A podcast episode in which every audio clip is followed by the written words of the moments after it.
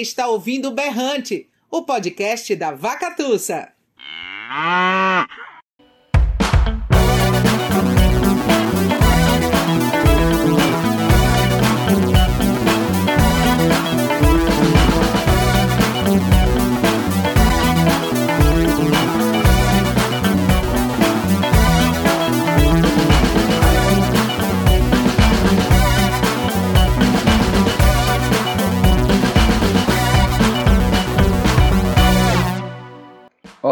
Eu sou Tiago Correia e este é o podcast Berrante. Neste episódio, conversamos com o escritor Marcelino Freire. O bate-papo ocorreu em julho de 2021, como encerramento do Ocupa FIG, evento virtual produzido pela Vacatussa que buscou ocupar o vazio, pelo menos na área da literatura, pela não realização do Festival de Inverno de Garanhuns em 2021 devido à pandemia do coronavírus. A conversa, extraída da live que fizemos com o autor, gira em torno do seu livro Ossos do Ofídio, publicado pelo novo selo Baladeira. A partir dele, Marcelino fala do início da sua carreira, desde a sua estreia com o livro Acrústico. Fala também da sua experiência com o romance Os Nossos Ossos e sua vida literária como escritor, produtor do evento Balada Literária e professor de oficinas literárias.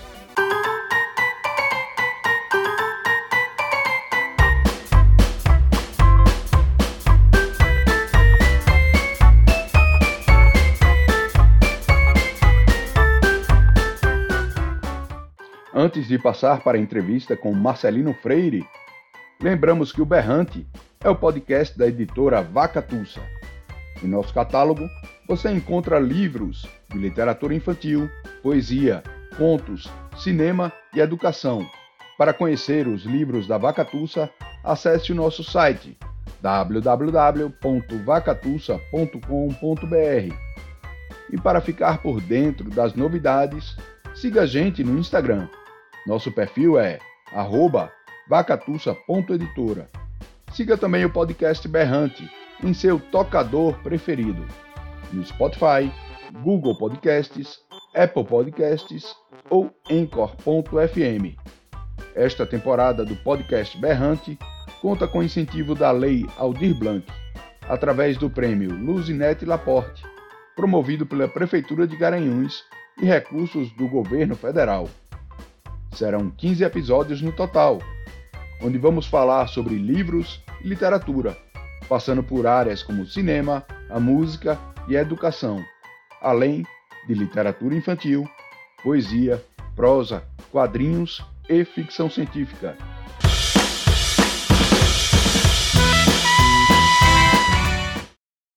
É um prazer imenso estar recebendo o Marcelino Freire aqui, que na minha estante ele está eu, eu sempre estou fazendo essa brincadeira aqui.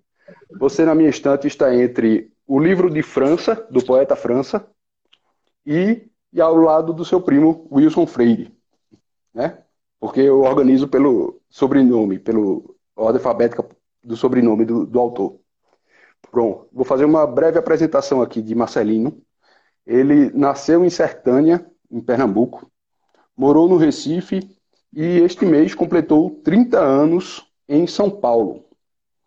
Ele está lançando o livro Ossos do Ofídio, esse aqui, que a gente vai falar um bocado sobre ele.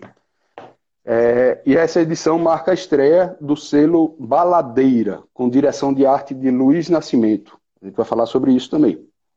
Ele tem publicado é, os livros Erudito, aí depois, em 2000, saiu O Angu de Sangue, depois veio Balé Ralé, 2003. É, esses três pela Atelier Editorial. É, onde também publicou a, a antologia Os 100 Menores Contos Brasileiros do Século. Em 2005, lançou Contos Negreiros, que rendeu a ele o prêmio Jabuti é, em 2006. O prêmio Jabuti em 2006 na categoria Contos, e esse livro ganhou edição na Argentina e no México. Depois veio o Racif, Mar que Arrebenta, que saiu em 2008. E em 2013, é, ele estreou com, no gênero romance com o Nossos Ossos, com o qual ele conquistou o Prêmio Machado de Assis em 2014. E foi publicado também em Portugal, na França, na Argentina. Saiu pela Record. Ele tem ainda o volume de contos Amar é Crime, essa aqui é a edição da Edith, em 2011, e foi reeditada pela Record em 2015. E pela editora José Olímpio, publicou O Bagageiro, em 2018. E ele é o criador e curador da balada literária.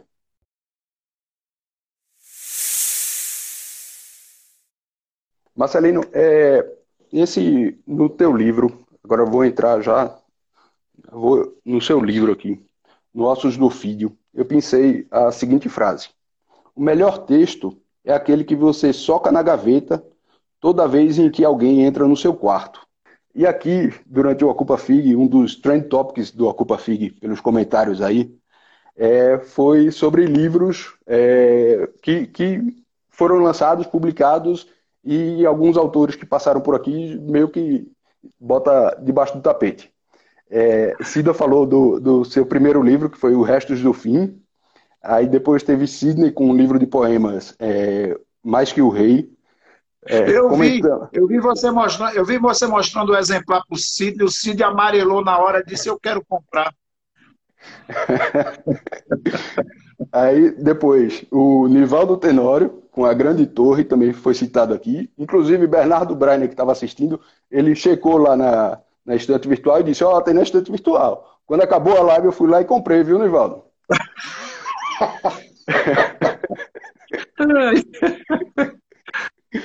e, e, eu vi comentário também sobre o, o, livro de Cristiano Aguiar, que foi o primeiro, que é o, o, Ao Lado do Muro. E aí eu queria te ouvir, porque a gente fala pouco dele, é, do teu primeiro livro, o, o Acrústico, que saiu em. A, é acrústico, né? Que você fala? É, é. Em 95. Eu vi, eu vi um pedacinho da sua live lá no do lançamento do, do Ossos do Ofídio, e você mostrou algumas fotos, né? Do, é, e, e, tinha algumas fotos que eram do lançamento lá. Aí eu queria que tu falasse Exato. um pouco sobre o que é esse livro, a importância dele para a tua trajetória como escritor, e se ali já tem algum embrião é, do, da, da, do que a gente conhece da tua obra, né? É, eu estou vendo que o meu livro ficaria. Você tem que abrir um estante na sua casa com esses primeiros livros dos parceiros aí, para depois cobrar caro para a gente mesmo comprar o próprio livro, para não ficar circulando por aí. Eu brinco sempre que o acrústico, toda vez que eu encontro, eu também compro, para que ninguém consiga comprar. Mas é, tem muitos autores, o Massal Aquino também, o primeiro livro dele. Eu lembro conversando com o Moacir Sclia, Moacir Sclia falando do primeiro livro dele. Memórias de um Médico, era o nome do primeiro livro do Moacir Sclia. Chico Sá também. É, ou seja, é muito comum. Mas o primeiro livro é um arranco, né? É uma maneira que a gente tem de começar a fazer algo. Sobretudo, já estou dizendo assim, na minha época, era muito difícil você entrar para um editor, então eu mesmo publicava os meus livros. Então foi muito importante tirar esses textos da gaveta, textos que foram premiados no concurso da Fundarp. Eu tinha acabado de fazer a oficina de Raimundo Carreiro, mestre amado, ali na, na Síntese, na livraria Síntese, na sala Graciliano Ramos. Organizei alguns contos, mandei para o concurso da Funar, da Fundarp, e lá ele, virou, ele ganhou menção honrosa dava direito à publicação, mas aí eles ficaram enrolando, dava direito à publicação, mas a gente vai dar prioridade a quem tirou em primeiro lugar. E aí eu fiquei muito chateado com isso, vim para São Paulo em 1991, e aqui eu só fiz trabalhar, correr para um canto, correr para outro. E quando eu estava no ano de 1995, estava muito angustiado, trabalhando muito, e Wilson Freire, meu primo amado, estava lá na Alemanha e dizia: Você foi aí para São Paulo para escrever, não foi para se matar de trabalhar, não, ficar corrigindo anúncio aí de carro. Aí ele disse: Vamos publicar isso aí, se movimente. Aí eu olhei para a agência de propaganda em que eu trabalhava como revisor e digo: O livro está aqui. Tinha o, produtor gráfico, tinha a diretora de arte. E aí eu organizei com alguns contos desses que foram premiados, né, na Fundarp e alguns outros contos que eu escrevi em São Paulo. E aí eu lancei por conta própria, aqui em 1995, fui para o Recife, lancei também no Recife, e já com a venda dos dois lançamentos, eu, eu paguei o livro, assim, que eu tinha espalhado em suaves e humilhantes prestações, o pagamento. Existe é, a minha prosa lá? Já existe. Existe uma polifonia, uma, uma, um cordel, existe a questão de uma palavra dentro de uma palavra, o nome acústico, você lê acústico, você lê rústico, você lê cu, você lê cru. Então já havia essa brincadeira de espelhos aí. O título é péssimo, mas eu lembro que eu estava fazendo uma referência à onda acústica da MTV, aqueles shows acústicos da MTV, e eu queria fazer um livro acústico. Então já tem essa coisa de ouvir, da sonoridade, e alguns contos eu aproveitei de lá, tirei de lá, por exemplo, o conto Coração, lá se chama, como é que se chama lá? Corações, Coraçõezinhos, eu tirei de lá e publiquei no Contos Negreiros, com o nome Coração, e fiz aí umas modificações. É, um outro conto também eu aproveitei de lá para um outro livro, é, mas ele, ele tem tudo o que eu digo nas minhas oficinas. Olha, essa questão da capa, a questão da epígrafe, tudo isso que eu converso na minha oficina. Aliás, uma vez na minha oficina, eu cagando regra lá, um rapaz levantou a mão e disse: Esse seu livro aqui era exatamente o acústico que ele estava com ele na mão. Parecido com você. E esse livro aqui, Sidney? E esse livro, Sidney? Eita, mas eu acho que é muito importante. Sem ele, eu não conseguiria ter dado um passo para o próximo livro, não, não teria conhecido João Alexandre Barbosa. Eu acho que tudo é um começo de, de conversa e essa conversa se estende em outros livros, né? É, uhum. A gente não pode estar tá fazendo livro bom o tempo inteiro, né? Quem disse que meus livros são bons o tempo inteiro? Eu acho que faz parte do processo, né? É, Marcelino, é pouco antes da, da pandemia, você ia vir para cá, em Garanhuns, é, para participar de uma, fe... de uma oficina pelo SESC. Foi. E na, naquele ali a gente conversando, eu, eu, eu, lembro que eu entrei em contato com você para marcar alguma entrevista para a gente conversar tal. É, e ali você falou que estava é, cada vez menos achava que estava escrevendo ficção e indo para outro, outro outro ramo que, que já apareceu em, no bagageiro e reaparece agora no, no Ossos do Ofídio. Aí eu queria que tu falasse um pouco dessa, dessa transformação e, e que caminho é esse que tu está seguindo agora, trilhando. A gente aqui no meio desses livros, a gente acorda com cada pensamento. Hoje eu acordei feliz, assim, dizendo, olha só para mim mesmo, tá dizendo, eu acho que eu só vou publicar um livro agora quando eu fizer 60 anos. Um livro, assim, de prosa, prosa, assim, um romance. Eu quero fazer um romance, eu quero terminar. Eu gostei de ter feito Nossos Ossos. Aí eu estava rindo hoje, assim, é verdade, porque... Sabe por quê? Porque me deu menos cobrança. Eu digo, é, com 60 anos, daqui a, a cinco anos, tá bom. E paralelo a isso, eu estou de fato muito ligado, por exemplo, no bagageiro já apontou uma coisa para ensaio, coisas que eu venho falando na minha oficina, mas também não me levo a sério nesses ensaios, no sentido de que eu brinco o tempo inteiro com isso, né? É, para não dar a impressão que eu estou cagando regra o tempo inteiro. Eu até falei isso hoje para você. Eu cago regra, mas eu dou a descarga, né? E, e tá aí, eu... E está no livro. E está no livro, regra, é. Está é, no livro. É essa regra, cague regras, mas dê a descarga. Aí o, o, o Ossos do Ofídio é, é, são anotações que eu faço em cadernos. Eu acho que a pandemia também eu anotei mais. Eu não consegui. Eu estou com romance já há um tempo para fazer um segundo romance, que o Nossos Ossos é, é, o meu, é o meu único romance, né? Aí já tentei, não gosto, não me emociona. A questão é essa, não me emociona. É, eu, eu acho que com nossos ossos eu consegui uma técnica assim, é, é, vencer o, a, a, a, o bloqueio, né? Porque eu vinha de livros de contos, venci o bloqueio, consegui atravessar o Canal da Mancha, consegui atravessar o Rio Capibaribe. Aí eu disse, nossa, então é assim, que maravilha. Mas o é assim virou uma técnica é, muito fria, uma técnica que eu achei que tinha descoberto uma maneira, e para cada romance é, uma, é, uma, é um trabalho, sabe? E tenho dois romances que eu terminei, mas eles estão muito técnicos e pouco. Não me emocionam, a verdade é essa, eles não me emocionam. Eles não me. Eles estão sem mistério. Para mim, eles não têm mistério nenhum, sabe? O nosso sócio, quando eu terminei, eu não sabia o que eu havia terminado. É, e eu acho que o mistério é o que a gente deixa para o leitor e para a leitora, né? Então, esses romances eu estou lutando muito com eles. Tinha terminado de lutar com esse romance novo, vim com o original na mão, aí veio a pandemia. Aí, durante a pandemia, eu fui reler o livro. Não, não, não, deu, não deu, não deu. Aí eu digo, eu vou ficar com esse defunto aqui dentro de casa, sabe? Porque o romance fica fedendo do teu lado. Aí eu digo, eu vou ficar numa pandemia com esse peixe azedo aqui do lado. Não, não vou mexer nele, não. Aí fui, o que eu fiz mais? É, essas anotações que estão no nosso, nos ossos do ofídio, que já é o nome do meu blog, onde eu coloquei também uma dessas anotações, e consegui fazer essas coisas breves, escrever um conto ou outro, fazer um ensaio um pouco maior, um artigo. E o romance ainda está ali, fedendo.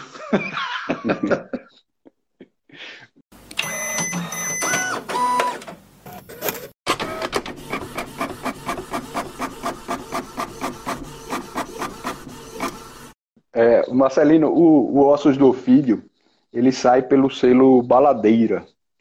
É, antes, tu já tinha publicado o Amar é Crime, Amar é Crime pelo selo Edit. É, queria que tu explicasse o que é o Baladeira, é, qual a proposta desse selo. É, eu não sei, é, é você que está tocando também, como, se foi, como foi o Edit, se, se esses projetos dialogam. É, eu não sei como é que está o Edit, se, se ainda existe. É... Queria que tu falasse um pouco dessa história do. do... Oh, tem uma coisa que aconteceu muito nessa, nessa pandemia, que é organizar um pouquinho a casa, sabe? A balada literária já vai para o 16 ano, tem uma memória do evento grande, muita coisa foi feita. Aí eu me juntei com. Ah, é, com a pandemia, a gente fez a, a, balada literária online, né, virtual, o ano passado, nas mesmas datas que a gente havia imaginado. Então a gente teve que entender um pouco essas plataformas, esses novos meios aí, né, de, de fazer um evento e tal, de chegar às pessoas. E dessa, dessa maneira, quando foi ali no mês de novembro, a balada foi no mês de setembro, eu juntei a equipe e disse: olha, vamos fazer todo mês, a balada mês a mês, para a gente organizar o arquivo, fazer uma espécie de memória do evento, fazer aulas, já começar a homenagear o centenário de Paulo Freire, e vamos fazer também um selo baladeira.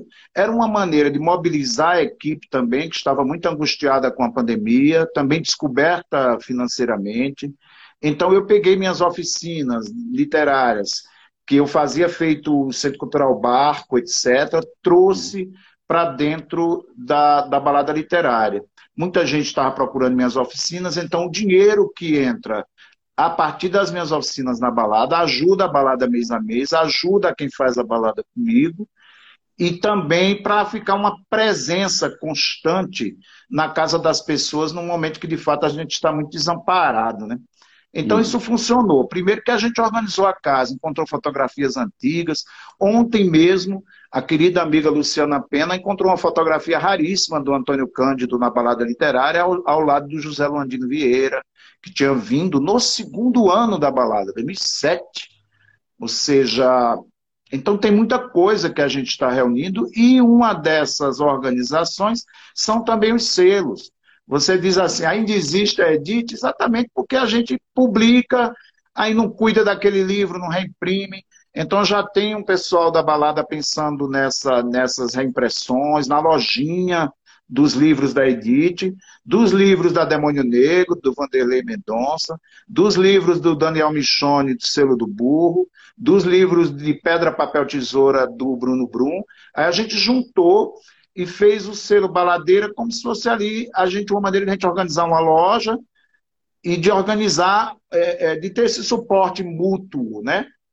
Porque eu acho que a pandemia também nos ensinou essa, essa ligação, um ajudando o outro, um ajudando a quem está ali descoberto, etc. e tal. Isso também funcionou. A gente só está agora organizando a lojinha e aí sim, aí a Edith vai ter seus livros organizados, vai ter lá na lojinha, quando quiser, o livro da Carol Rodrigues, que foi um livro importantíssimo, ganhou prêmio Jabuti, prêmio, prêmio é, da Biblioteca Nacional. Ou seja, é, a gente está organizando. E aí, para é, causar já esse, essa espécie de, de sacudida, aí eu trouxe o Ossos do Ofídio para dentro do selo Baladeira. Mas as, a, esses selos todos continuam publicando como eles publicam, sabe? O livro da Edith, o livro do selo do Bu, mas a gente se junta para se ajudar, né? se auto-ajudar. Já tem o próximo livro da Baladeira, que é do Ernesto Dabo, que é um poeta da Guiné-Bissau, que veio para a balada em um dos anos, e quem está organizando é o Nelson Maca, parceiro e curador da Balada Literária em Salvador. Então, enfim, é uma, uma, um esforço mútuo, um esforço, um esforço coletivo para uma, uma, uma, uma, uma força aí mútua, né? um abraço mútuo. Uhum. Maravilha, coisa boa. Tropeçavas nos astros desastrada, quase não tínhamos livros em casa e a cidade não tinha livraria. Mas os livros que em nossa vida entraram são como a radiação de um corpo negro apontando para a expansão do universo. Porque a frase, o conceito, o enredo, o verso e sem dúvida, sobretudo o verso é o que pode lançar mundos no mundo. O Ossos do Ofídio, ele, eles são algumas frases, tem alguns textos que são maiores, de uma página, duas. É, e um desses maiores, você fala da redação. A redação nas escolas e vestibulares. Né? E, e eu pensei, peguei um trechinho aqui que eu vou ler.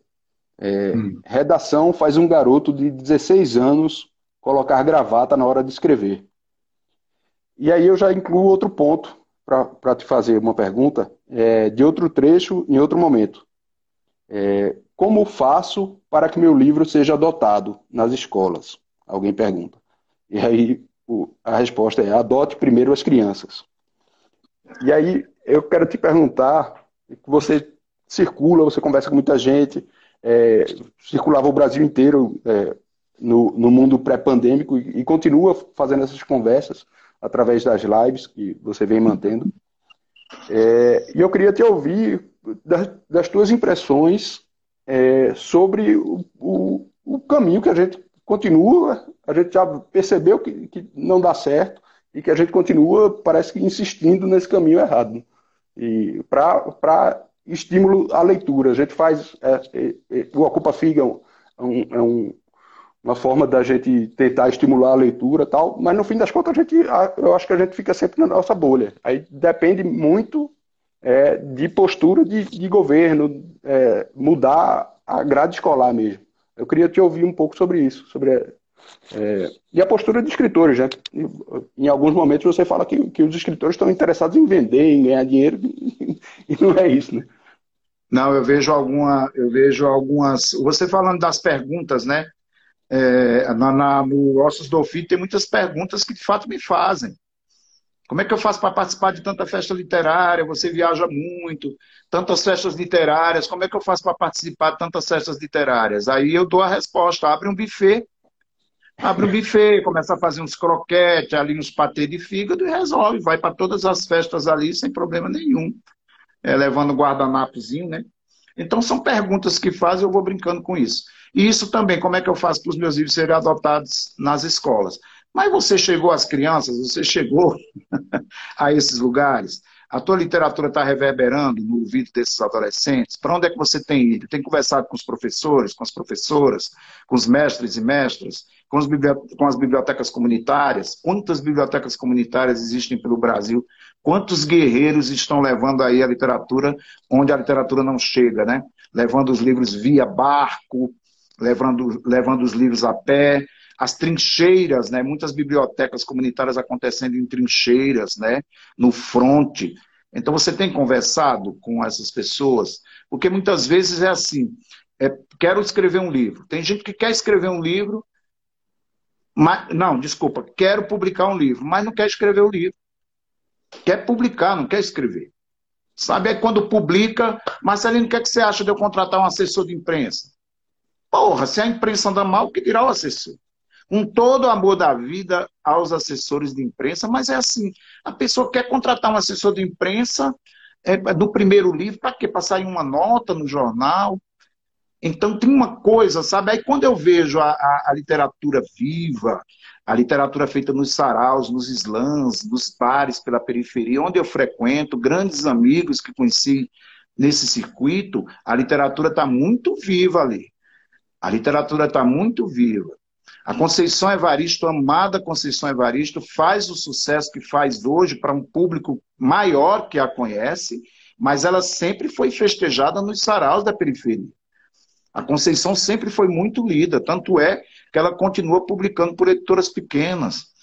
Ou seja, esse trabalho eu nunca vi as revistas literárias tão negras, os jornais tão negros atualmente, as editoras tão grandes, tão negras atualmente. Tudo isso nasceu desse movimento na periferia do Brasil. Esse movimento que não deixou de fazer. Então, é, é, se cria muito essa coisa da escola, da quero meu livro vendido no plano de livro nacional, não sei de quê. Aí vem um desgoverno desse fascista, que não compra livro nenhum, o autor fica desesperado, porque ele não sai de casa, ele fica esperando o livro dele ser inscrito no edital e ser vendido para a escola, sem nem ter adotado as crianças primeiro, sem nem ter adotado a região primeiro. Outra pergunta que eu respondo no Ossos do Ofídio. O que é que você acha de eu fazer o meu livro trilingue? É o meu primeiro livro, eu já faço inglês, francês. Você falou para sua casa, você falou para sua rua, para o seu bairro, para sua cidade, para o seu estado, para o seu país, você quer falar na França primeiro? Entende? Então tem uma coisa aí, eu acho que, em resumo, esse fronte, esse lugar em que a literatura está ali resistindo sempre, festejando sempre, independente de editora grande, independente de notinha no jornal, essa literatura sempre circulou e essa literatura está nas escolas, sim. Eu até ouvi o nosso amado querido Sidney falar desse trabalho nas escolas, ele está certíssimo. Ele está certíssimo Sidney ir para essas escolas, ele está certíssimo conversar com esses adolescentes. Então, eu acho isso o trabalho que tem que ser feito. Vejo que cada vez mais as bolhas, é, é, mesmo aí na internet, é, quando eu, eu, eu, pensei em fazer a balada literária mês a mês, é porque eu disse eu vou esperar até o final do ano, aí se é, a balada esse ano vai ser no mês de novembro, eu vou esperar até no final do ano é, o apoio que eu recebo de um ou de outro para fazer um, um, evento virtual de novo. Não, então se é para ser virtual, vamos fazer a sala Paulo Freire, vamos fazer uma aula todo mês lá na sala Paulo Freire, vamos falar do Paulo Freire. O alcance é grande? Não é um alcance grande, mas a gente está fazendo a nossa militância em torno do nome do Paulo Freire, por exemplo. Né? Então, é, é e, e, e se preparando agora, a gente está se preparando para uma balada que a gente ainda vai descobrir qual é, no sentido né, pandêmico, porque eu não sei como é que as coisas vão estar no mês de novembro, mas já estou pensando numa coisa aí e, sobretudo, numa conversa muito estreita com os países africanos, com os escritores latinos que sempre participaram da balada literária, escritores e escritoras latinos e latinas. É, enfim, é isso que eu gostaria de comentar. Maravilha. É, uma, é, essa imagem do que, o escritor bota gravata para escrever, isso você explora ao longo do livro, né? que é um livro sobre a vida literária no fim das contas, é um livro sobre a vida literária. É, e você usa, dá, um, dá, alguns exemplos aqui que, eu, é, que é, você fala, escrever é, é, como você usar roupas, né? A escolha, a escolha das palavras é, é roupas que você quer sair. É. é e isso se reflete também na, na sua literatura. Tem, tem outra que eu achei muito boa, essa, você fala algumas frases assim, põe algumas frases e fala como é que isso aqui ia funcionar num filme. Não ia funcionar, né? Você... Esboçou um sorriso. Esboçou um sorriso. Eu cito isso, isso né? Filma, isso. esboçou um sorriso. É. Não vai dar um filme bom. E é Exato. uma frase que todo mundo, todo mundo usa, cara. O sorriso vem com o verbo esboçar na promoção. Vamos esboçar um sorriso, eu e você aqui? Não tem, não dá uma cena boa. Não dá uma cena boa. E as pessoas usam isso como um gesto do personagem, botar um sorriso, tem um sorriso emoldurado no rosto. Porra, sorriso só pode ser no rosto, é moldurado, é moldurado, você vai usar esse, você vai usar esse verbo emoldurado, você está colocando pendurar na parede. Não é muito privilégio, não, é moldurar um sorriso no rosto. Então é isso que eu discuto, né? É um pouco que você está falando, das frases infilmáveis. Isso. E, e, e, aí você vai desconstruindo essa idealização do mundo literário, né? Do, eu falei já do. Da, pessoal pensa no dinheiro, na fama, e, no fim das contas não é isso.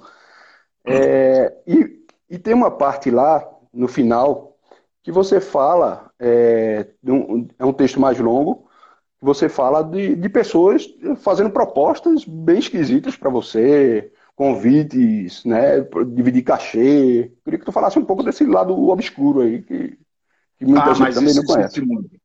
Existe muito. E quem é, você sabe, é Carreiro, Amados, que estão aí, Nivaldo. Tem umas coisas assim, a gente recebe, às vezes recebe um e-mail que a pessoa diz assim, eu estou mandando o PDF do, do, do, meu livro. Isso quando não manda o PDF no celular e diz o seguinte, olha, eu gosto muito de você, eu não li ainda nada seu. Então gosta de mim de onde? gosta, não sei o que danado que é, gosta, mas, ou seja, quer que eu leia o PDF no meu celular, mas não leia o meu livro. É, então tem umas, umas, coisas assim do tipo, é, como é que eu faço para participar de festa literária? Eu já recebi a seguinte pergunta, Marcelino, qual é a boquinha? Porque você viaja bastante. Qual é a boquinha? Isso é um desrespeito. É um desrespeito porque, porra, a minha história toda é, é de Sertânia, que vem lá dos meus pais, saindo de Sertânia, com nove filhos, indo para Paulo Afonso, na Bahia. Cada um constrói a sua história. Chegando aqui em São Paulo, eu no Recife. Aí dizer qual a boquinha, né? Aí como eu sou muito educado não quero mandar pastar, eu digo, pô, o que, que é isso? Aí qual a boquinha? Olha, é, você poderia me indicar para os eventos que você não vai conseguir aceitar? Por exemplo, você é muito convidado, deve ter evento que você não consegue ir. Você não poderia me indicar nesses eventos? E aí até, quem sabe, eu te dou uma porcentagem do cachê que eu receber. E, olha, isso é fato. E são coisas que recebem, que, que, que a gente recebe é, por e-mail, é, é, às vezes pessoalmente.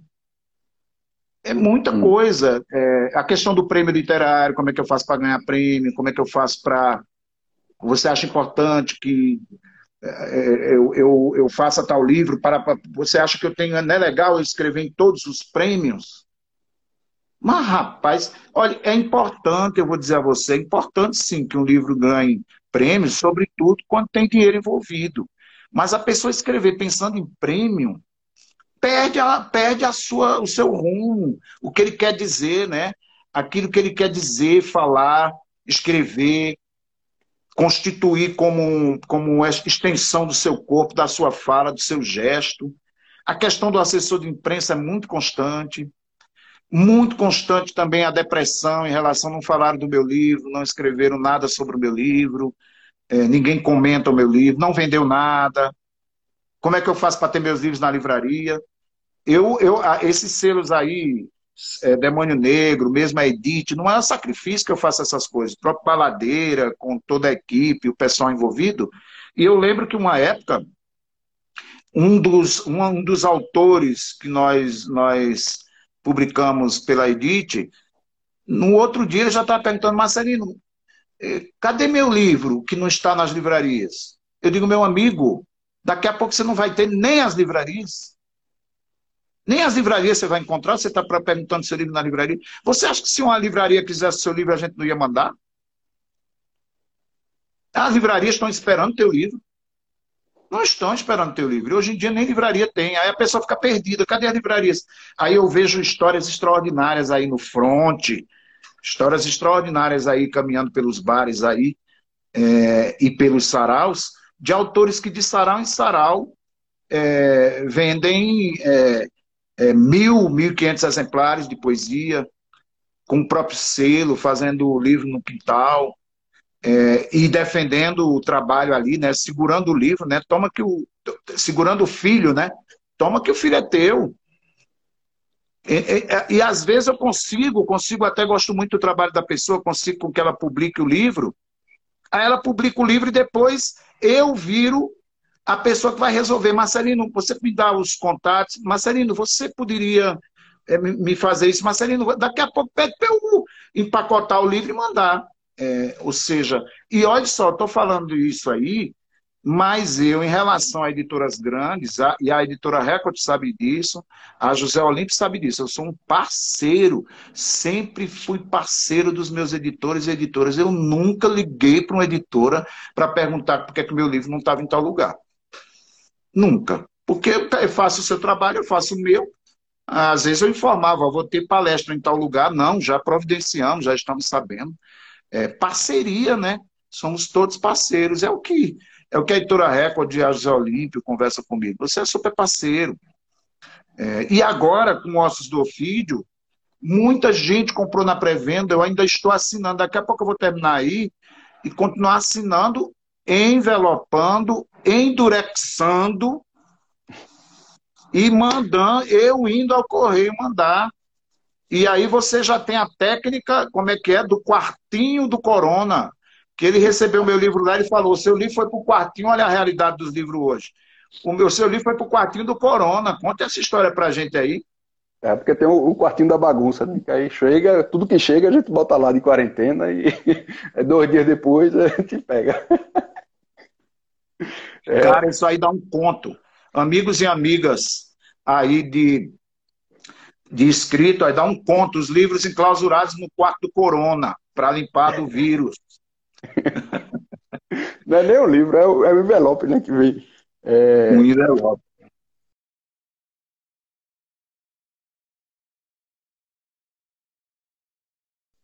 Marcelino, é, eu, eu lendo o, o Ossos do Ofídio hoje de manhã, é, eu fiquei muito feliz por uma coincidência dessas coisas de acaso que acontecem do, do livro é, ser o, o motivo do papo aqui para o encerramento do Ocupa FIG. Porque muito, muita coisa que está aqui dentro a gente discutiu aqui ao longo desses dez dias de Ocupa FIG. É, então, eu, eu, eu fui lendo e fui separando uma coisinha aqui para cada eu avisei aos autores que eu ia fazer isso. Não exatamente isso, mas era uma, uma forma de homenagem. Então eu vou pedir licença para ler alguns trechos para cada autor que participou aqui do Ocupa FIG. É, a Cida Pedrosa, não sei se ela está aqui, é, por ter parado e observado as coisas e, e escrito o Estesia. Olhai as minhocas do tempo. A Paulo Gervais, pelo seu acaso de, de ter se transformado em escritor por conta de um, de um elogio da professora. A poesia não sabe o que fazer, mas faz. A Fred Caju, é, por conta, ele tem um livro Breu, que já tinha. É, eu, eu, cheguei a comentar com o Fred, ele estava para publicar o Breu, eu disse: Ó, oh, Geraldo Maia tem, tem um livro com esse título. E aí ele resolveu, porque é um projeto e, e tem tudo a ver com o livro dele. Então tem. Se o título que você escolheu já existe, é sinal de que coube a você escrever um livro melhor. No caso de Fred, eu, eu, não digo nem. Eu, o, o, livro de Geraldo é muito bom, eu, eu gosto dos dois do mesmo jeito. É, Fernanda Limão, pela lucidez da nossa vereadora aqui de Garanhuns, é, eu sempre sonho com um Brasil me mandando acordar pelas, pela contundência do, dos comentários dela aqui na, na mesa. Sidney Rocha, por conta da sua cromana imaginária, sua cidade imaginária. O livro é uma cidade que o leitor escolheu para morar. Que maravilha!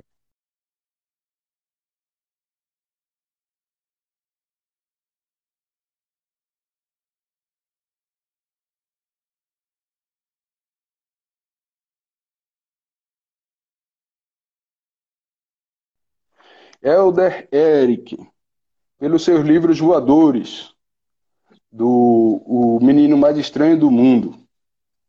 Preste atenção nos livros que caem da estante. Eles podem ter voado. Camila Inojosa, pela beleza da sua história no livro Lápis Mágico. O adeus é o que fica. Tadeu Sarmento, pela, pelas entrelinhas do livro Do Gato da Árvore Encantada. A palavra mora onde você se esconde. Nivaldo Tenório, nosso ateu pessimista. Diabo é o ghostwriter de Deus. Renata Santana, por conta do seu conto do Anel. A leitura é um exercício de natação, que é a história de, um, de, de uma menina que perde um anel na, durante a aula de natação. Diogo Monteiro e Thaís Guimarães, por conta dos seus livros O Senhor Relógio e Relógio de Sol. O tempo passa nos relógios quebrados. Alexandre Reboredo e seus bichos, do Dia Animal. O único pretérito mais que perfeito que eu uso é o arara, mesmo assim porque é substantivo. ah, eu mesmo me divirto, é uma zoeira. Continue nas homenagens, estou achando lindo. Vamos lá. Cristiano Aguiar, por conta da sua aula de ficção científica aqui no Ocupa FIG. O futuro demora muito tempo. Nathalie Lourenço, por suas histórias tecnológicas e humanas. Qual gênero você escreve? O gênero humano. Leonardo Villaforte, pelas suas conversas com robôs. Escritor, escreve para enganar o Google. Ha, ha, ha. Não gostei da brincadeira. Mário Rodrigues, por conta da sua busca pelo mal. Procure, procure seu estilo no que você tem de pior. Amâncio Siqueira, que descobriu um conto durante uma audiência no seu trabalho. Uma história está sempre de passagem. Bernardo Breiner, por conta do seu livro de ausências. Um coração não precisa bater para a gente ouvir. Frase linda, Marcelo. João Lin, que está aqui, pela, Ei, sua, João Lin.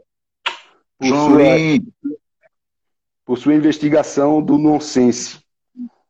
Me diz onde errei para eu continuar errando. Cristiano Mascaro, pelos conflitos sociais que aparecem nas, nas suas histórias em quadrinhos. Eu não escrevo sobre violência, escrevo sobre. E, e para todo mundo que vem nos acompanhando no Ocupa FIG, eu separei duas. Que é Faça como Machado de Assis. Leia seus contemporâneos. E também, todo leitor sabe escrever. Por isso ele lê. E para fechar essa história, eu vou pedir para você completar, viu, Marcelinho? Moral da história, Moral da história: foi feita justiça ontem em São Paulo, tocaram fogo no Borba Gato, vá pro inferno, Borba Gato. Moral da história é essa: vamos aí desmoralizar todos esses bandeirantes e afins. Manifestantes bloquearam a Avenida Adolfo Pinheiro, em Santo Amaro, zona sul de São Paulo, no início da tarde deste sábado e incendiaram a estátua do bandeirante Borba Gato. Agora, o que eu escrevo aí no, no Ossos do Ofídio é moral da história, dois pontos, fudeu. Fudeu completamente. Fudeu. Agora escute só, Tiago, e se você fosse escolher sua frase, qual é? Qual é? Ah, eu separei uma aqui que eu não li, que é A Família do Escritor é Adotiva. Eu estou longe, da, eu deixei minhas filhas em Recife, para vim para cá para poder fazer isso, e durante essa semana, esses dez dias, vocês têm sido minha família. então ah, talvez seja lindo. essa. Que maravilha, que lindo. E eu estava ouvindo você lendo aí. Aliás, o Luiz Nascimento, que fez o trabalho aqui de capa e de direção de arte do livro, está por aí. Um abraço, Luiz. E também o Daniel Michone, agradecer sempre o Daniel Michone e os amigos da Baladeira, da Balada Literária. eu queria comentar que muitas dessas frases que você leu, você pode ter observado que o livro ele tem umas sequências de frases, então tem frases casadinhas, né? Então elas funcionam sim, sim. sozinhas, mas elas vão também se multiplicando, vão uhum. se vão, vão, vão desembocando em outros pensamentos, né?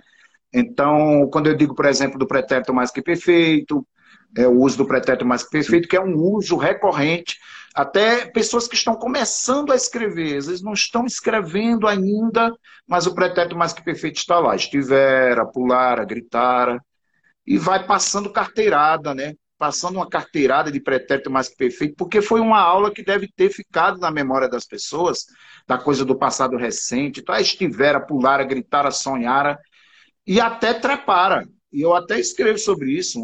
De quando em quando teve uma, uma, uma oficina minha, uma pessoa que chegou com trepara loucamente aquela noite.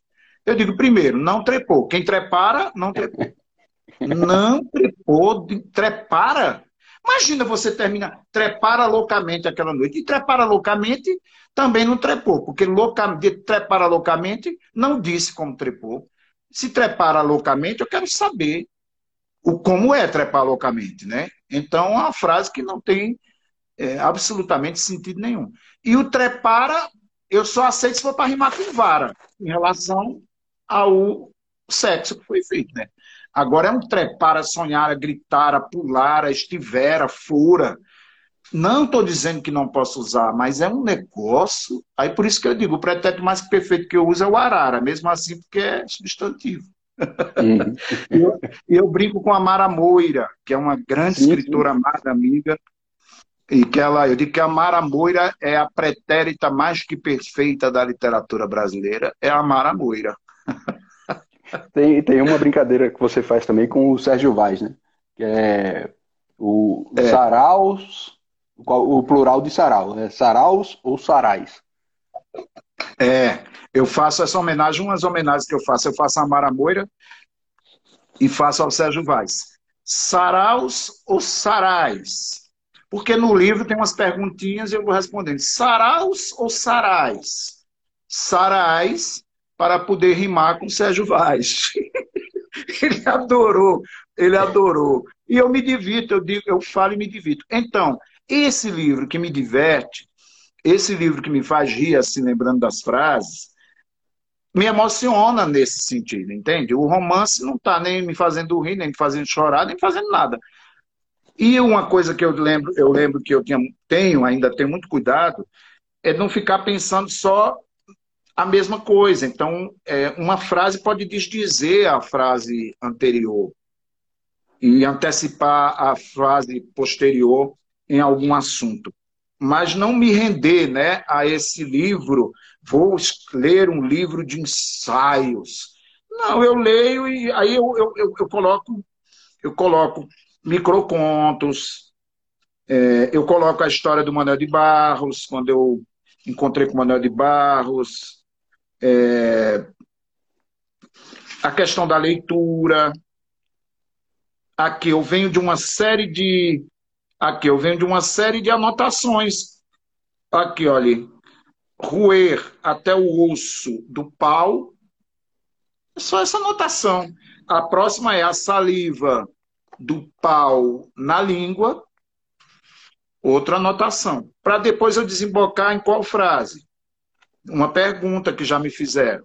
Qual a uhum. diferença entre o erótico e o pornográfico? O pornográfico é óptico e o erótico é gráfico. eu, fico, eu fico rindo. É, é, e que são, são muitas vezes respostas que eu dou na hora, nas oficinas, aqui, é, essa frase, uma poesia nunca está no mesmo lugar em que a deixamos. E isso eu percebi durante a pandemia, porque eu abri livros aqui, poetas que escreveram poesias. Tem poesia aqui que tem 150 anos, 50 anos, 60 anos, e essas poesias estão conversando comigo agora. E vira, e essa poesia vira uma outra leitura, uma outra percepção. É um abraço que esses poetas que já nos deixaram e essas poetas nos dão agora. Então você vê como um livro o tempo inteiro está. Aí vem outra frase que está aí: um livro, num, um livro dorme em pé. É, um livro, ele dorme em pé, ele está sempre dormindo em pé, está vigilante, né? Uhum. Marcelino, é, você falou da importância que não queria ficar com um defunto aí durante a pandemia, o que era o romance, e, e esse livro, boa parte, foi feito, é, dura, escrito durante a pandemia. E, e aí eu queria te falar, perguntar o, em que é, esse momento de, de, revolta que a gente tem vendo as notícias, é, de isolamento, de solidão, é, que acabou aparecendo aqui como reflexo, como, como, manifestação, né? Se foi, se talvez tenha sido humor, né? A busca pelo humor para uma forma de alívio. É, a busca pelo humor, a frase mais rápida ali, as anotações que eu venho fazendo, as muitas oficinas e nesse universo pandêmico e de plataforma, né? Então, quem me fez muita companhia foram as oficinas, essas frases ficaram pulando, anotações, questões que eram levantadas, coisas que eu já vinha anotando no bagageiro. O bagageiro veio exatamente porque disseram, você tem muita bagagem. Eu digo, eu não tenho bagagem, eu tenho um bagageiro, é que a única Bagageiro é a única, a única veículo que eu sei conduzir é a bicicleta. Então eu não tenho bagagem, eu tenho um bagageiro, onde você coloca de tudo no bagageiro da bicicleta. Quando eu comprei uma bicicleta, eu levava criança, botijão de gás, feira, girimum.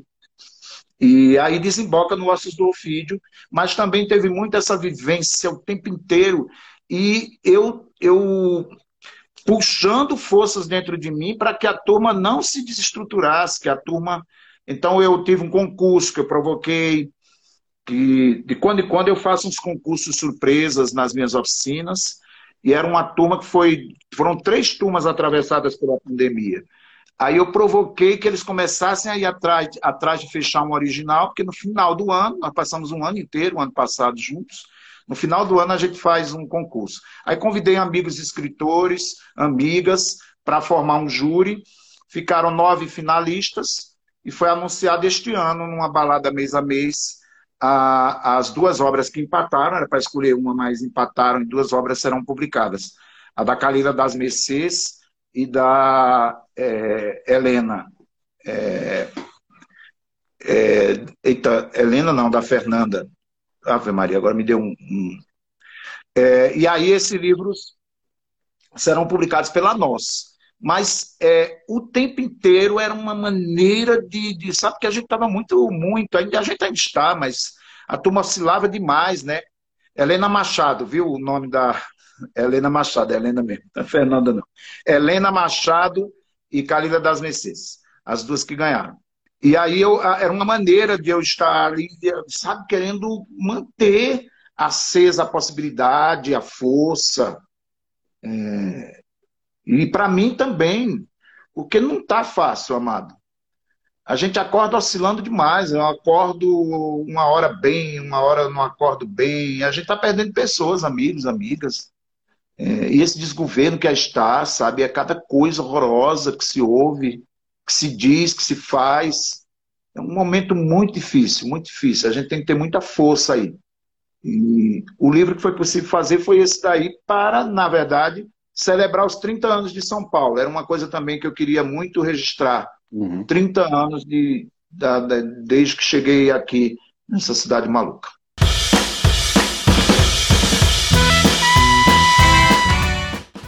As vinhetas de abertura, BG, transição de quadros e encerramento do berrante são músicas do Chambaril, um oferecimento da Manha do Gado. A locução de abertura é de Júlia Carvalho. O podcast Berrante é um projeto com incentivo da Lei Aldir Blanc, através do edital de difusão artística e cultural de Garanhuns, dentro do Prêmio Luzinete Laporte, promovido pela Secretaria de Cultura de Garanhuns Prefeitura Municipal de Garanhuns e Governo Federal. E aí, curtiu o Berrante?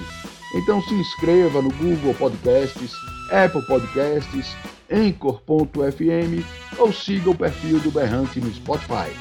Através deles, você pode ouvir este episódio novamente, saber quando forem publicados os novos e ouvir todos os episódios já lançados até então. Também vale a pena seguir a Vacatussa no Instagram, arroba vacatussa.editora. para acompanhar as novidades de promoções, lançamentos e projetos da Vacatussa.